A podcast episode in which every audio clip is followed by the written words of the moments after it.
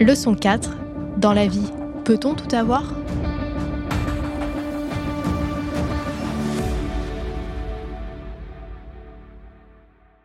On n'a jamais tout, bien évidemment. le temps est fini, la vie est finie, on peut pas. Mais par contre, faut être très clair sur euh, qu'est-ce qu'on recherche en priorité. Et euh, sur ces deux, trois premières priorités, je pense qu'on peut réussir à les gérer. Moi, quand je regarde euh, ma vie personnelle et professionnelle, j'ai réussi effectivement à, gérer à la fois une carrière qui n'était pas dans une ambition de carrière comme on l'a évoqué au départ, mais à réussir à grandir dans l'entreprise. Donc j'ai trois enfants qui ont l'air de, de, de se porter bien même si je voilà j'avais pas 24 24 pour eux uniquement. Mon mari continue aussi un, un travail très épanouissant donc il a pas laissé tomber aussi pour me permettre d'avoir une carrière à l'inverse. Donc je pense que c'est faisable. Après j'ai voilà j'ai quelques hobbies. J'en ai pas 10 000 non plus. Voilà il faut faire des choix dans la vie. Mais euh, donc oui il y a moyen d'avoir déjà plusieurs d'essayer de trouver cet équilibre entre les différentes priorités qu'on peut avoir. Ensuite, évidemment, dans le travail, les priorités évoluent en fonction de chacun des jobs que j'ai pu occuper.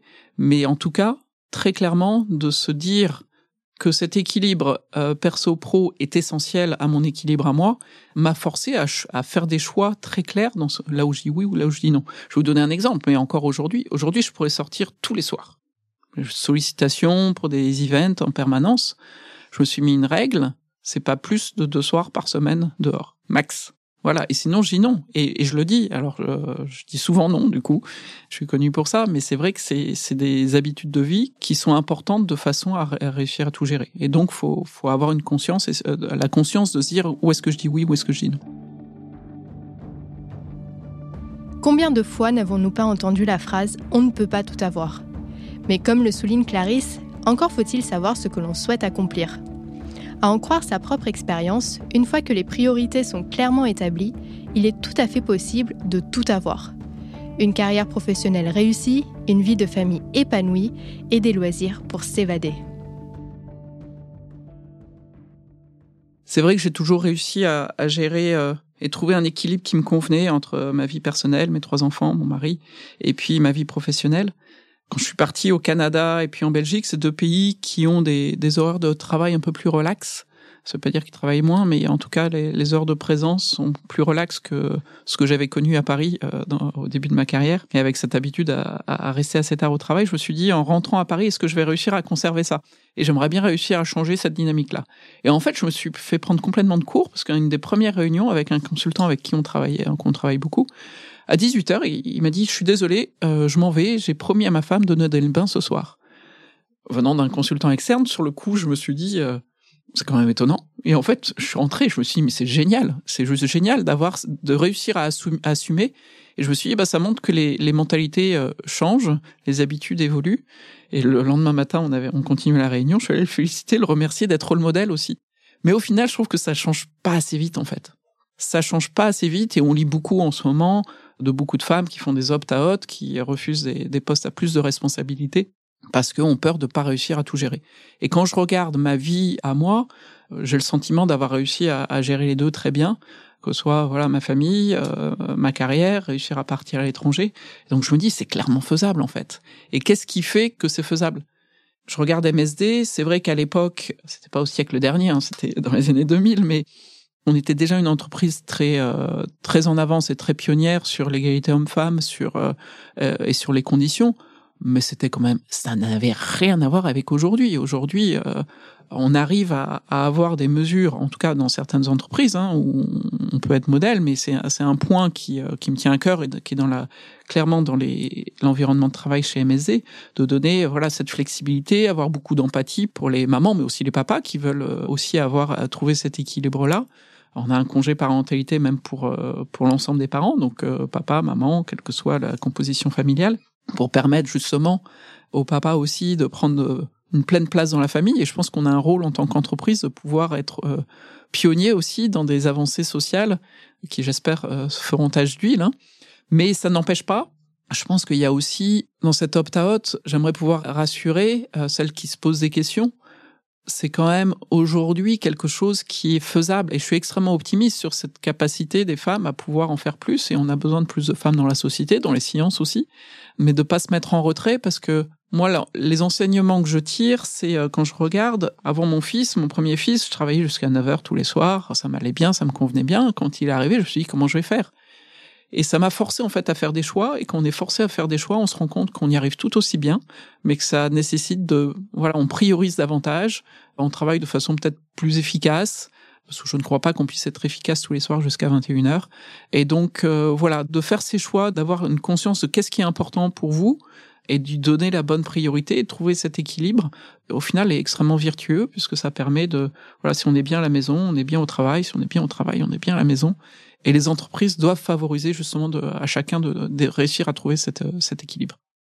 Au final, une journée fait 24 heures. Faut faire des choix où qu'on soit dans l'entreprise. Mais peut-être démystifier que une position avec plus de responsabilité ne veut pas dire que toutes ces soirées et tous ces week-ends sont morts si on a cette, cette règle aussi de se dire on va pas se laisser déborder et il faut qu'on priorise davantage. Ça vient bien évidemment avec un effort et un effort conscient de se dire qu'est-ce que je priorise, qu'est-ce que j'arrête, où est-ce que je mets mon énergie, où est-ce que je mets mon temps et de s'assurer qu'on a du temps de qualité avec sa famille et aussi du, du temps pour le travail. Donc je pense que voilà, ça c'est le premier point, c'est de se dire que il y a moyen d'avoir un poste avec responsabilité, mais aussi de préserver des soirées, des week-ends au maximum. Il faut pas se freiner pour ça. Il y a aussi le fait que quand on a un poste à plus de responsabilité, on est peut-être plus en mesure de savoir dire non, de pouvoir dire non à un event, à une réunion, parce qu'on on, arrive à prendre peut-être un peu plus de recul et être plus en maître de son agenda. Au final, ça permet, vous parliez d'impact tout à l'heure, je pense qu'on ressent encore plus l'impact, aussi d'avoir des jobs qui sont au cœur de, de beaucoup d'enjeux, qui montrent l'impact qu'on peut avoir sur la société, sur ses collaborateurs, sur le business, sur, sur les patients, bien évidemment. Et donc au final, bah voilà, on travaille fort aussi, mais c'est euh, c'est encore plus passionnant. Donc voilà, moi j'aimerais stimuler en fait les envies de surtout de pas se dire je me mets en retrait parce que j'ai peur. C'est au contraire, c'est essayer, mais d'être très clair dans ses choix, dans ses priorités, qu'est-ce qui est important pour vous, et c'est ça qui aide à trouver l'équilibre. Équilibre entre vie professionnelle et vie personnelle. Si pendant des années, il était coutumier de sacrifier sa vie de famille sur l'autel d'une brillante carrière, les choses changent aujourd'hui cette notion est encore plus importante pour les jeunes générations qui apprennent rapidement à identifier leurs priorités et à mettre des limites à leur rythme de travail. En fait, j'ai l'impression que les jeunes d'aujourd'hui cherchent ce que cherchent les femmes depuis longtemps.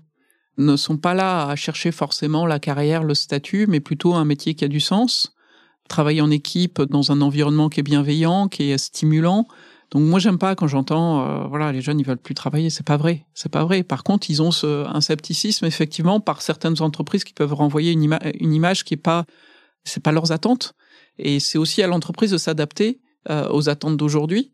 Et les attentes, c'est ce que je décrivais tout à l'heure, je pense, et c'est ce qu'on essaye de chez MSE de faire de façon très forte, mais euh, de, de pouvoir offrir plus de flexibilité, des congés parentaux, des un leadership euh, plus bienveillant qui cherche pas forcément la voilà cette espèce de sursimulation d'ego et de c'est c'est autant d'éléments qui je pense les jeunes euh, recherchent aujourd'hui. Et moi je trouve que c'est ex moi je suis extrêmement positif parce que c'est ce que j'ai toujours recherché et je trouve que c'est très vertueux. Après c'est vrai qu'ils disent souvent bah, quand ils sont en entretien bah oui moi je suis là pour deux ans et puis je verrai après. Mais c'est à nous de leur donner envie de rester hein et si on a cet environnement de travail, dans le sens du travail qu'on donne, dans les conditions de travail, bah c'est, je pense que c'est à nous de leur donner envie et de leur montrer. Et une fois qu'ils sont là, bah, je pense que la, vision peut changer. Maintenant, la, vision qu'ils ont en extérieur, forcément, elle n'est pas toujours celle qui, euh, ça peut être en décalage. Donc, à nous de faire changer les choses. Évidemment, je ne pouvais pas conclure cet échange avec Clarisse sans en savoir plus sur ses loisirs et ses centres d'intérêt en dehors de ses horaires de travail. Le hobby qui me, qui me prend le plus de temps, où j'investis du temps et qui me bloque une soirée par semaine déjà, donc il en reste plus qu'une pour le professionnel. J'ai toujours eu la passion de, de me remettre à la musique. J'avais fait des études, euh, quoi, j'étais au conservatoire euh, plus jeune, en flûte à bec, donc c'était pas très un répertoire très euh, très stimulant. Et je rêvais de me mettre à la guitare. Et ce que j'ai fait quand je suis parti au Canada, et depuis que je suis rentré en France, je prends des cours pour pour jouer dans un groupe de musique et on se réunit tous les lundis soirs et c'est euh, un vrai plaisir et un vrai moment de détente et de relâche où j'oublie tout. La musique euh, pour moi me déjà me détend beaucoup, me plonge dans des univers différents, une capacité euh, du coup à, à s'abstraire très rapidement en fait et ensuite il y a le plaisir de de jouer ensemble qui est quelque chose d'assez unique parce que je joue aussi euh, et je chante toute seule euh, à me faire plaisir, mais euh, jouer ensemble, ça a ce côté de de s'écouter, de trouver une harmonie ou un rythme. Et quand on est, quand on arrive à le faire, c'est extrêmement satisfaisant et ça nécessite de s'écouter. De, mais une fois qu'on est à l'unisson ou qu'on arrive vraiment à trouver cette harmonie rythmique et, et musicale, c'est un, une réussite en fait très stimulante et très agréable. Et puis le rendu est juste génial. Et si vous souhaitez voir Clarisse jouer Le 1er juin à la Cigale, vous êtes tous les bienvenus. Rendez-vous est pris. Et bien sûr, il n'y a pas d'épisode de Mentor sans une question fondamentale, celle de connaître les mentors qui ont inspiré et guidé mes invités. Ils sont plusieurs et euh, j'espère qu'ils se reconnaîtront.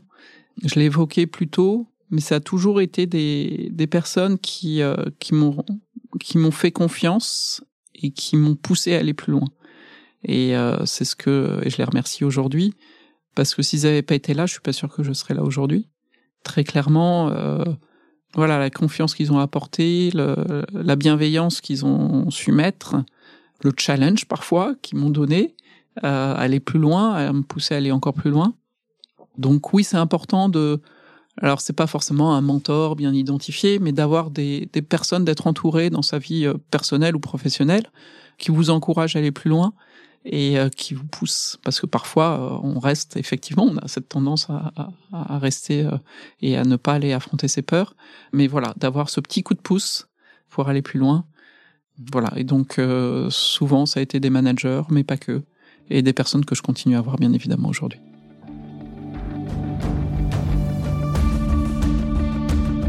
Merci d'avoir écouté cette leçon du podcast Mentor. Ce podcast est produit par Medcheck Studio, le premier studio français spécialisé dans les podcasts santé. Pour continuer à suivre l'actualité du secteur de la santé et découvrir des portraits de décideurs, nous vous encourageons à faire un tour sur le site de Pharmaceutique. Si cet épisode vous a plu, n'oubliez pas d'en parler à vos amis, à votre famille ou à vos collègues. Nous pouvons tous apprendre et être inspirés par les grands leaders de la santé.